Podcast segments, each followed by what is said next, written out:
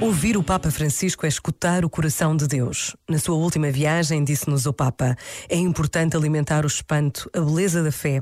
Não somos cristãos porque o temos de ser, mas porque é estupendo.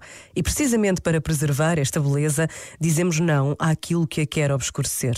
No presépio de Belém está evidente este espanto, esta beleza. Precisamos de manter vivo nas nossas casas, nas nossas terras, a verdade do Natal, o que celebra o nascimento de Jesus. O tempo do advento enche-nos de esperança nesta certeza da verdade do Natal. E o menino espera por nós.